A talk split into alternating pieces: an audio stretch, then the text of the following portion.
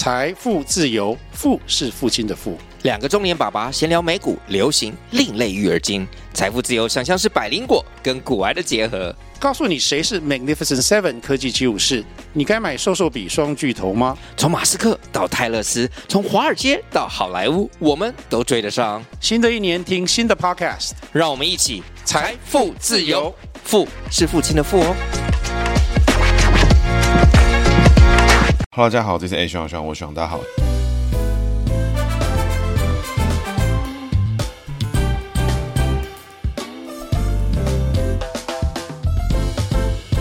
Hello，大家好，这是 A 徐徐，我徐大家好，徐又回来了。那因为众多听众就敲碗要求，还是想听赖萧配，因为我个人觉得赖萧配的老梗啊无聊。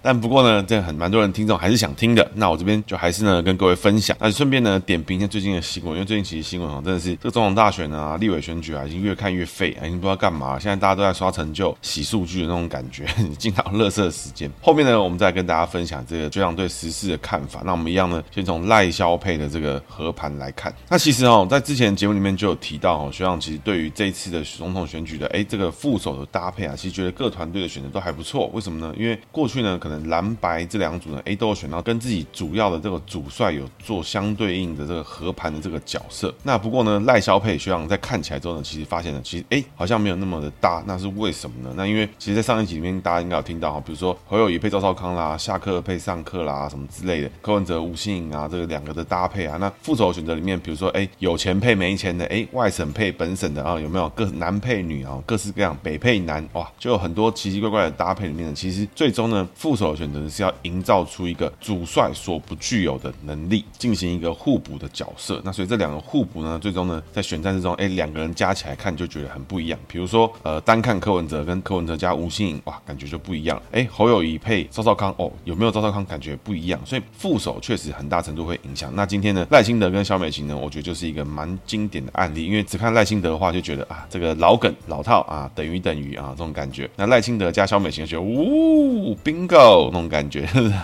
好像有点厉害的感觉。所以我觉得确实副手的这个化学反应是哎是有的。那我刚提到哈，姓名学接起来话，哎，就感觉不太搭。为什么呢？那仔细来看哈，赖清德呢己亥年属猪啊，所以那个赖清德呢他是民国四十八年，跟柯文哲同年。那萧美琴呢是辛亥年，萧美琴呢是一九七一年，民国六十年，也是属猪。所以呢。这两个人呢，刚好差一轮。那赖清德的清字呢，这个三点水啊，然后清洁的清，右边是一个青色的青，加一个一个主，加一个月亮。那底下呢，道德德，刘德华德。那简单快速来看的话呢，哎，内在个性呢乐观，因为猪呢逢水啊，内在个性很不错。外在呢啊，这个如果把清字当成龙或当成木来看的时候呢，走下克格局比较多。如果把它拆开成主跟月的时候呢，这个主呢，哎，是这个大格局一样的属猪逢大的下克格局。那如果当成月来看的时候呢，亥卯未暗藏什么啊？藏兔。所以人际位里面呢，哎，暗藏三合之格哈，所以其实呢还不错啊，还不错。那这个德字哈，那这是当成人来看的时候呢，哎，这个人字呢，哎，这个猪是贡品系生肖，所以呢属猪逢人啊，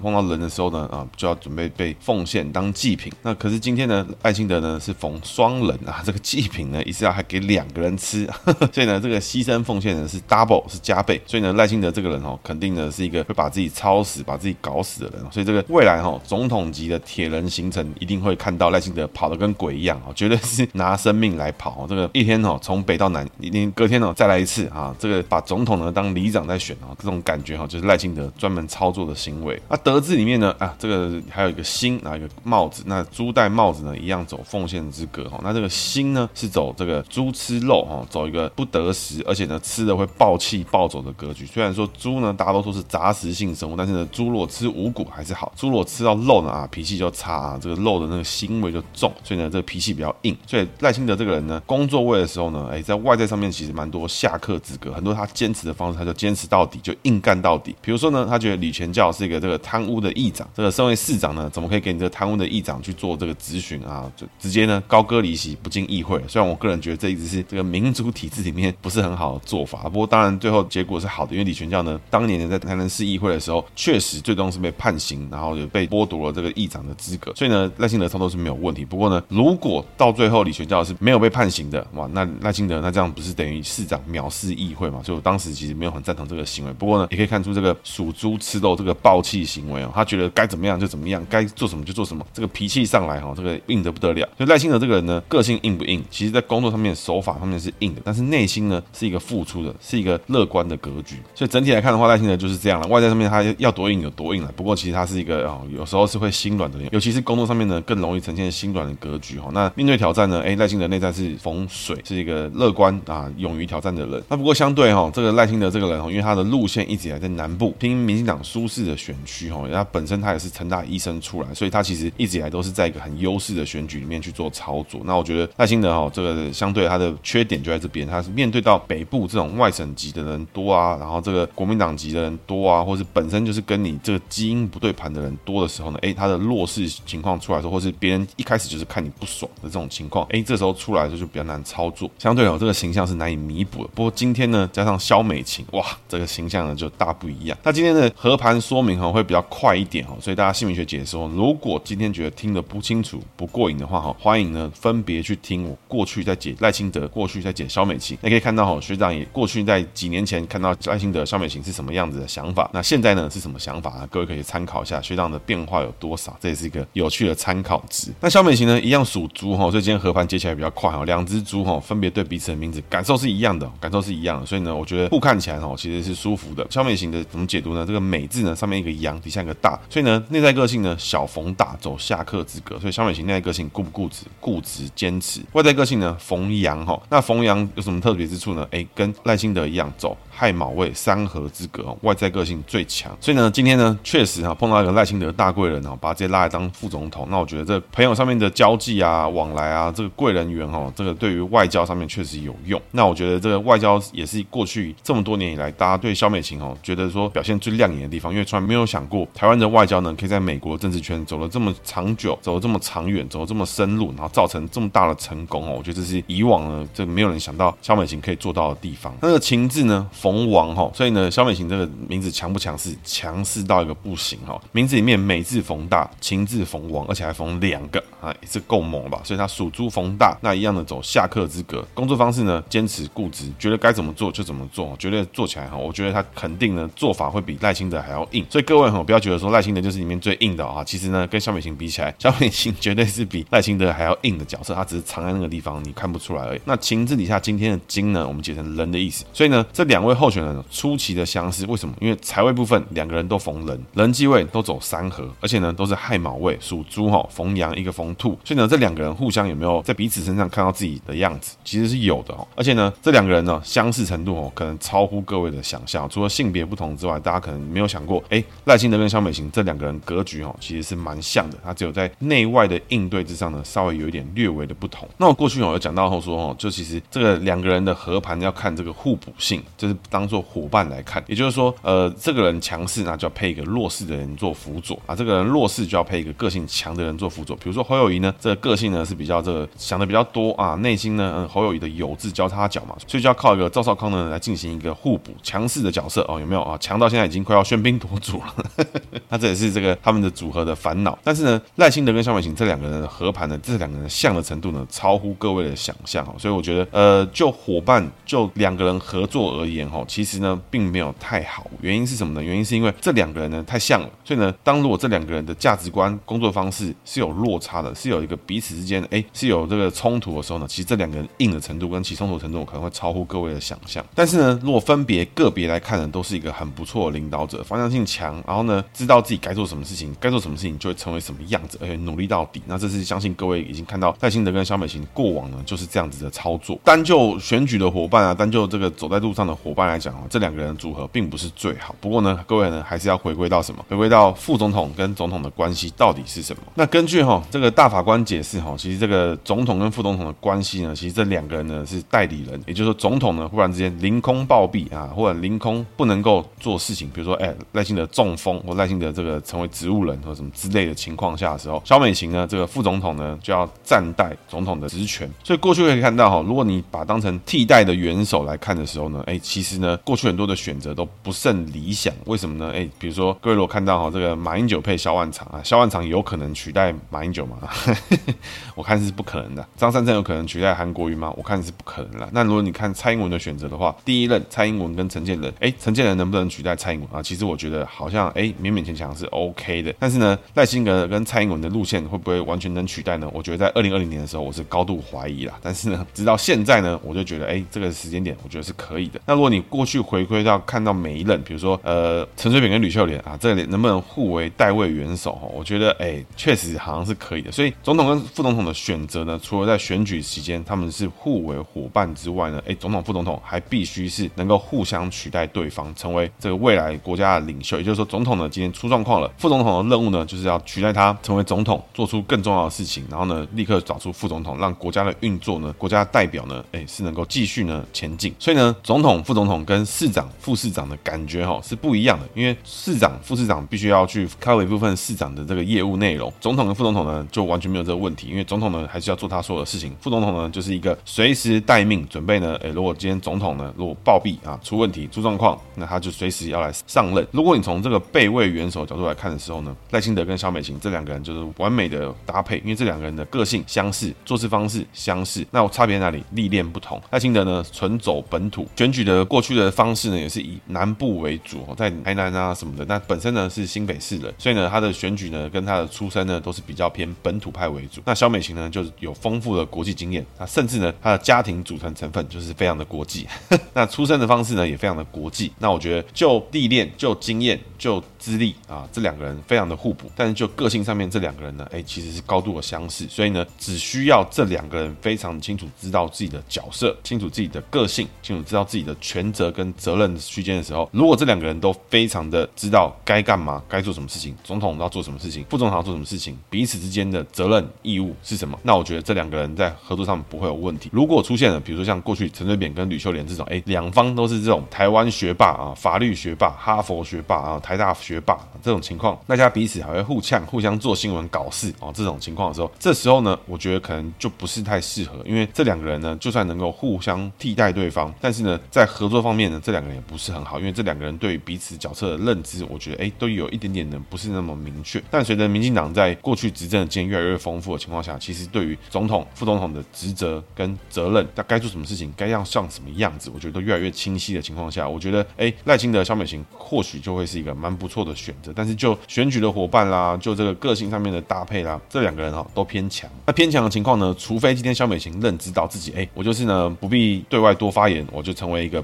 称职的备位元首。如果萧美琴对于这个认知是非常充足、是足够的时候呢，哇，那不会有任何问题。那所以他就会非常积极努力的成为一个好的备位元首，随时呢都准备好，随时呢哎成为一个这能够在就自己战斗位置发挥战斗力的人。那我觉得这时候呢，萧美琴就会很强。那萧美琴强呢，赖清德自然就强了，因为这两个人呢互相就是要搭配彼此的功能。那我觉得这个时候呢很好，没有问题。那我觉得哦，这次的选举哦，讲到这边哦，大家应该就觉得说啊，这个选举现在是剩没几天了，因为一月中的时候就要投票。必须说了，大家看来看去哦，我觉得今年选举最。好看最有趣的是什么？是看到各个职缺职等啊，都要都想看到每个人有这个辩论的这个状态了。因为为什么呢？因为过去哦，其实大家都想看到主帅对决嘛，有没有？这个总统对总统啊，就看到这个就好了。那副总统呢？有没有人想看副总统对副总统？没有。有没有人想看不分区对不分区？没有啊。现在呢，今年呢是完全不一样的情况，完全不同，完全的全新体验、全新感受。为什么呢？今年大家想不想看总统对总统的的辩论？想不想？戴清德对柯文哲？对侯友谊想不想？想嘛，当然想啊。副总统的辩论有没有想看？当然也想看啊。为什么？哎，肖美琴对赵少康对吴欣盈，哇，该骂人的骂人，该崩溃的崩溃，我是超级想看。所以呢，总统副总统想不想看嘛？想看嘛，对不对？不分区想不想看呢？当然也是想看啊。为什么要看谁？韩国瑜对黄国昌对王义川啊，对不对？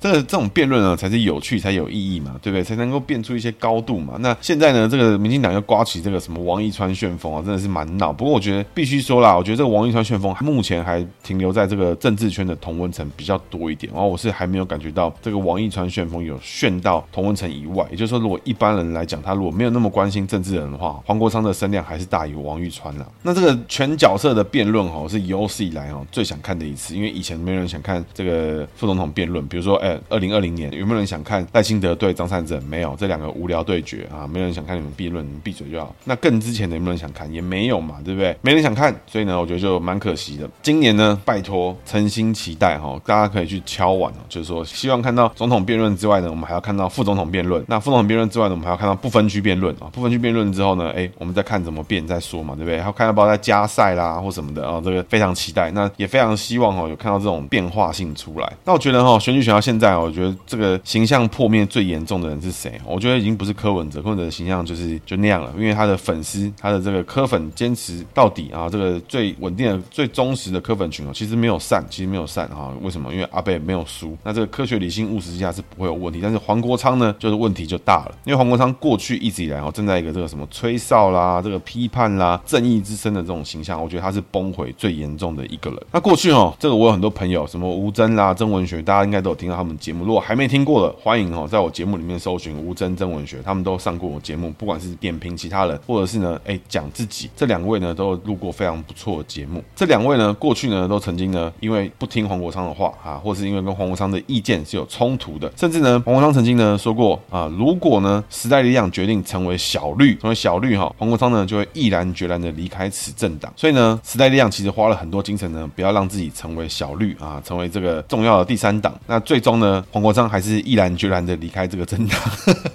这个不知道是三小，但总之呢，黄国昌是离开了，而且他也不准别人当小绿。但是呢，柯文哲之前呢就说啊，我的内心呢是墨绿的。那但是呢，黄国昌还是毅然决然的加入了民众党，成为了不分区。所以我觉得黄国昌是什么正义之声吗？是什么为了不成为小绿吗？是路线之争吗？没有，黄国昌呢就是要要当便宜的立委，就是当这个舒服的立委，就是要当一个众人吹捧之下呢，还有官可以当啊，还有这个公职可以拿，还有这个声量可以刷啊的角色，就是黄国昌的的想要的东西，就是这个。除了这之外呢，看不出来他有任何价值，因为时代力量呢，在不管是陈椒华啦、王婉玉啦什么等等的，都没有要往小绿的方向前进。但是呢，黄国昌一样毅然决然的走了。为什么？因为下一届的部分区时代量可能就会被清掉，那民众党呢还会有，而且呢排名第一的时候呢，黄国昌身为战将，自然呢就会卡到个好位。这时候呢，党主席是墨绿啊，就没有关系了。但是呢，当年的那些岁喊的那些小朋友，那些太阳花世代呢，方向上面呢跟民进党稍微贴近一点的时候呢，只要一成为小绿，就会被黄国昌大为的批判，甚至呢群起的呢攻击跟霸凌。那我觉得哦，这个身为这个太阳花世代的哦，我不敢说我是太阳花世代从政治圈的一员呐，因为毕竟有很多人当时出来了，年轻人，我们这个年纪的非常努力的想要去改变点什么，加入了这个圈子。我只是在边边呢擦边啊，评论啦，甚至呢曾有一部分在这边工作过。那我觉得哦，我看在眼里哦，就觉得黄国昌这个人哦，真的是最恶心的人，最恶心没有之一，因为他现在恶心程度是大于柯文哲，因为柯文哲呢明摆了他就是那个死样子嘛，当初呢就是保守派推出来，然后呢找机会呢看能拿什么就拿什么，但黄国昌呢完全把自己打脸打爆啊，这个非常的恶心。那现在呢辩论上面的议题呢又不敢回应王义川，因为过去哦大家都觉得啊国昌老师要跟别人辩论了啊很强哦，康奈尔接臂战神有没有二点零最猛的康奈尔战神没话讲。以前呢都觉得大家不想要接黄国昌的辩论啊，就是他输了。但是呢黄国昌也不愿意接别人的辩论啊。今天王一川找他辩论，他有要辩论吗？没有。所以呢我觉得这事情就非常的恶心。为什么？因为他找别人辩论，别人不理他，就在那边大肆抨击。但是今天如果别人来找他辩论，国民党找他辩论，谁找他辩论都可以接战，然后呢同时好好的应战，然后辩出国昌老师自己的高度。那我觉得大家对于你的表现，对于你这个战神的表现，就完全没有任何的问题嘛，对不对？因为你确实就是战神嘛，谁来战你都战，谁来打你都把他打爆。但今天呢，你只想要去挑好当官的，当不分区戏子呢，你也不想选，被罢免呢就怕要死。那最终呢，还是被民进党救，还是呢被自己看不起的选罢法救。那黄国昌呢，诶，在竞选连任的时候呢，也是高歌离席，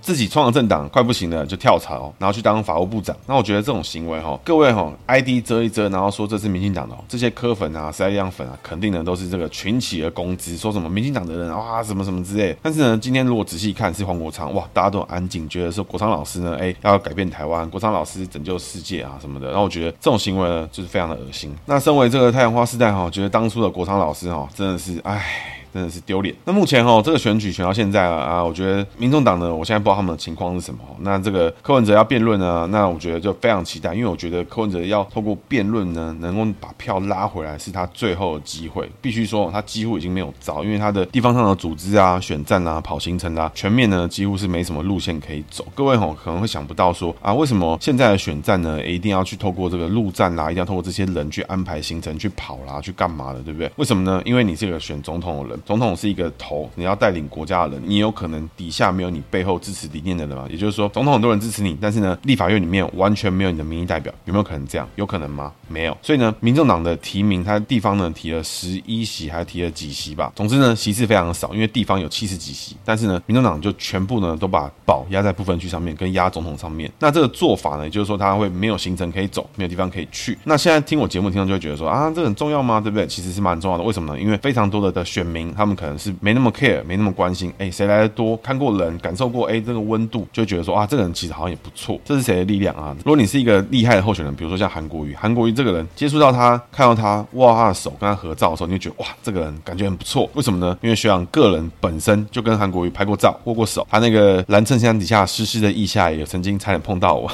但是当下呢，你会觉得说这个人真的不错，这个人真的是一个至少呢，怎么样他都是一个开快乐的人。他比如说，如果你是外省家庭，或是你的朋友里面有外省人，他外省阿伯的时候，哎，大家吃饭，他会过来请大家喝个酒，哎，讲讲笑话，讲讲屁话，然后他要去唱歌，然后邀请大家去玩的那种那种快乐的人，那这种感受就是好。那但是这个事情呢，就必须要发生在你跟他面对面接触的时候。如果空战输了，但是面对面碰到你觉得这人不错的时候呢，哎，你会对于这空战是有质疑的。所以我觉得陆战还是重要的。但是呢，如果你全部没有陆战，或者你的陆战呢就是来乱的，那这个时候就蛮崩盘。那我觉得现在柯文哲呢就碰到这个问题。那另外呢，能不能靠副手加分这件事情呢？现在他的副手看起来就是帮他出那一千五百万。那为什么呢？吴欣颖呢，大概在几个礼拜前还是几天前哦，就是在那个国际争议的时候呢，哎，他就直接出国去参加一个这个杜拜的会议。然后呢，据传哈，在这个听说呢，哎，在乔副总统辩论的时候呢，民众党呢直接说啊，目前吴欣颖的行程呢还没有排到竞选办公室里面，所以没办法呢讨论副总统的辩论。那我觉得呢，这个真的是非常可笑，因为选个总统呢选到这么儿戏哦，真的是前所未闻、前所未见。那这一次哈，真的是各式各样的人设崩盘了。然后我觉得，唉。真的是好好选完。那民进党呢，有什么问题？该排毒的，该切割的，该怎么做？该怎么办？趁这个机会呢，改朝换代。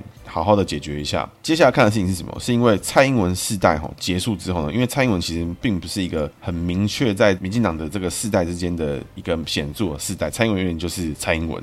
比如说啊，美丽岛世代之后变成什么？变成这个绿士世代。绿士世代之后变成什么啊？变成这个野百合有没有啊？野百合的这种什么郑文灿什么的。那野百合之后呢啊，又后面有太阳花或是一些之类的人出现。但是呢，蔡英文就是蔡英文。所以蔡英文世代结束之后呢，哎，变成赖清德。赖清德之后呢，谁准备上来？谁准备掌握有机会？去挑战更多事情的人的时候，这个世代的交替呢，我觉得也是好看，也也值得观察的地方。因为下个世代怎么上来，谁上来，做什么样的位置，其实也告诉了全台湾，就是民进党打算怎么样来规划接下来的世代交替。那讲到这个呢，哎，就要回到我们的这个最不会世代交替的政党啊，国民党现在的侯康配啊，这爆侯康。那目前呢，他们贴出了一个最新的政策是什么呢？啊，就是这个青年呢可以全额贷款买房啊，这个限制呢是一千五百万啊，就是保证呢让青年呢都可以买房，但是。呢，他忽略掉就是蛮大一部分的青年的买房呢，其实他们的要买的呢是这个一千五百万，买在哪里？买在大安区啊，买在信义区，买在信义计划区啊，买在这个最好的地带啊，最屌的地方，然后呢最便宜的价格啊，买下去才有机会。那这方法有没有办法做啊？其实是有的，就是呢在这个大安森林公园里面盖核武啊，就是把这个核弹的试射场啊跟这个核能发电厂盖在大安森林公园，那这个附近的房价应该就有机会让大家买到一千五百万。所以呢，这一千五百万买房最大的可能性是什么？它蛮高。几率会创造出一个房产界，或是这个未来这个买房的二十二 K 的感觉，就是等于说政府呢协助了这个业界锚定了说这个价格跟这个价格的起跳点。所以这一千五百万呢，目前哈、哦、这个评价怎么样？评论怎么样？或是青年会不会认同哈？我觉得可能只有建商或是这个比较蛋白区的建商会认同这个操作。那不过我们一样可以看下去，因为每个政策提出来呢，就代表了这个团队这个这些人内心里面最希望、最想要做到的事情。那这个是好事还是坏事呢？这个我们看下去，因为这个东西呢也决定了这个团。队执政的能力跟执政的高度，他必须说哈，这个特别节目哈，解到现在哦，这个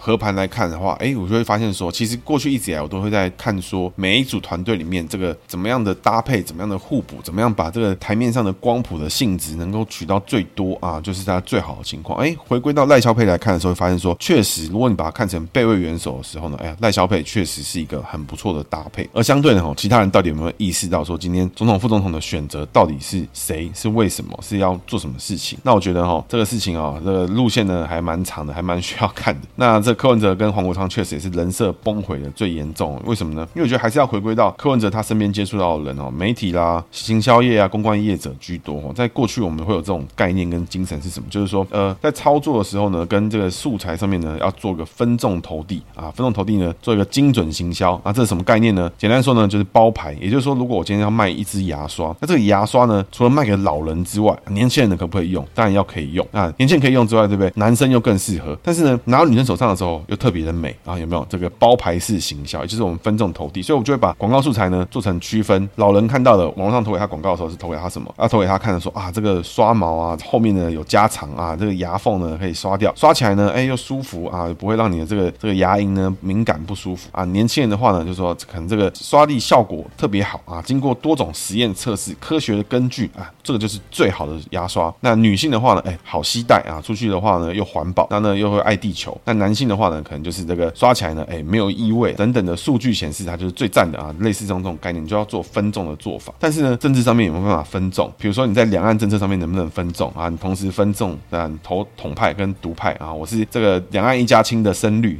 看说这是沙小，没有这种事情。也就是说，政治上面呢，在路线上面跟核心价值上面是没有办法让你进行分众投递。那这种做法呢，基本上呢，很大程度影响了整个柯阵营的这个民民众党的这个操作跟手法。因为过去一直以来，他们都做分众投递、做精准行销的时候，都做得很不错，做得很精准。比如说跟年轻男生说什么，就要讲呃这个讲一些呃柯文哲的这种可能政治不正确的笑话啦啊，讲一些这种电竞啦，讲一些什么事情。哎，老人的时候都要讲什么哇？所以他做了很多政策上面的包牌啦，跟就是政策上面的这种行销上面，其实目的是什么？其实他最终就是因为他可以做到精准行销，他可以透过数位行销里面去做分众投递，投给年轻男生看什么东西，年轻女性看什么东西，中年人、老年人看什么东西等等。所以这就是一直以来他们在操作的方式。但是直到你今天你在被检视的放大镜的放大到全国的总统级别的时候呢，这个行为还是可行的吗？这个行为还是可以的吗？比如说黄国昌这么支持柯文哲，那你支不支持钟东锦？你支不支持颜宽恒？最近的一次造势里面，在蔡壁如的选区里面，黄国昌跟颜宽恒这两个人可以同台。在二零一九年的时候，黄国昌说要跟吴欣颖辩论。在黄国昌经营吹哨者协会的时候，当时呢是因为永丰金事件，永丰金事件呢派行销公司战国策去网络上面洗评论洗黄国昌的时候呢，哎，当时呢黄国昌跟战国策是对抗的状态。但是呢，现在呢战国策的前董事长呢，哎，跟黄国昌呢同为不分区的名单。那这个柯文哲的包牌伺机哈，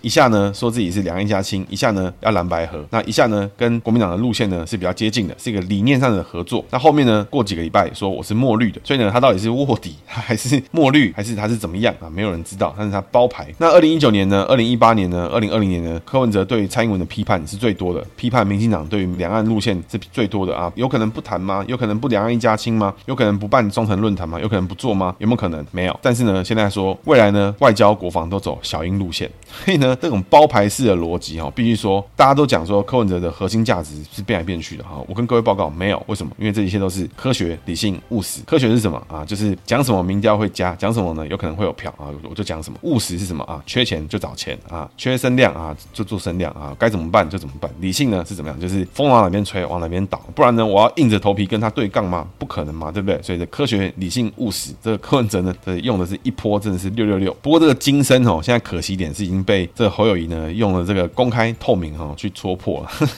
那我觉得这可惜一点哦，因为所以过去哈一直以来柯文哲的这个科学、理性、务实的包牌政策哦，就是从统派一路包到独派，从左派一路包到右派哈，从年轻一路包到老年哈。现在呢，这种分众行销哦有可能变成分众落赛，也就是说，一旦呢没操作好好的时候呢，哎，反而呢，你今天被过去有可能支持你的泛蓝民众看到说啊，我是墨绿的，我要走小英路线，那你觉得韩粉还会投你？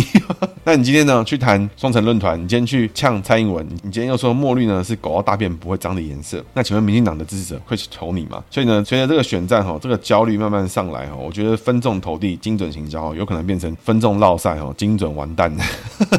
啊，最后哈，想知道自己的姓名和盘是找到自己的另一半，找到自己的好伙伴，是你的商业上的 partner 好伙伴，是不是你同事，是你的最好的 partner，还是呢这个目前的感情上的另一半，男性、女性，是不是你最好的伙伴，是不是你最好的未来的可能性？那欢迎呢，哎，私讯我 IGFB 哈，立刻呢学长呢进行一个和盘的行为。那以上呢，今天节目谢谢大家，拜拜。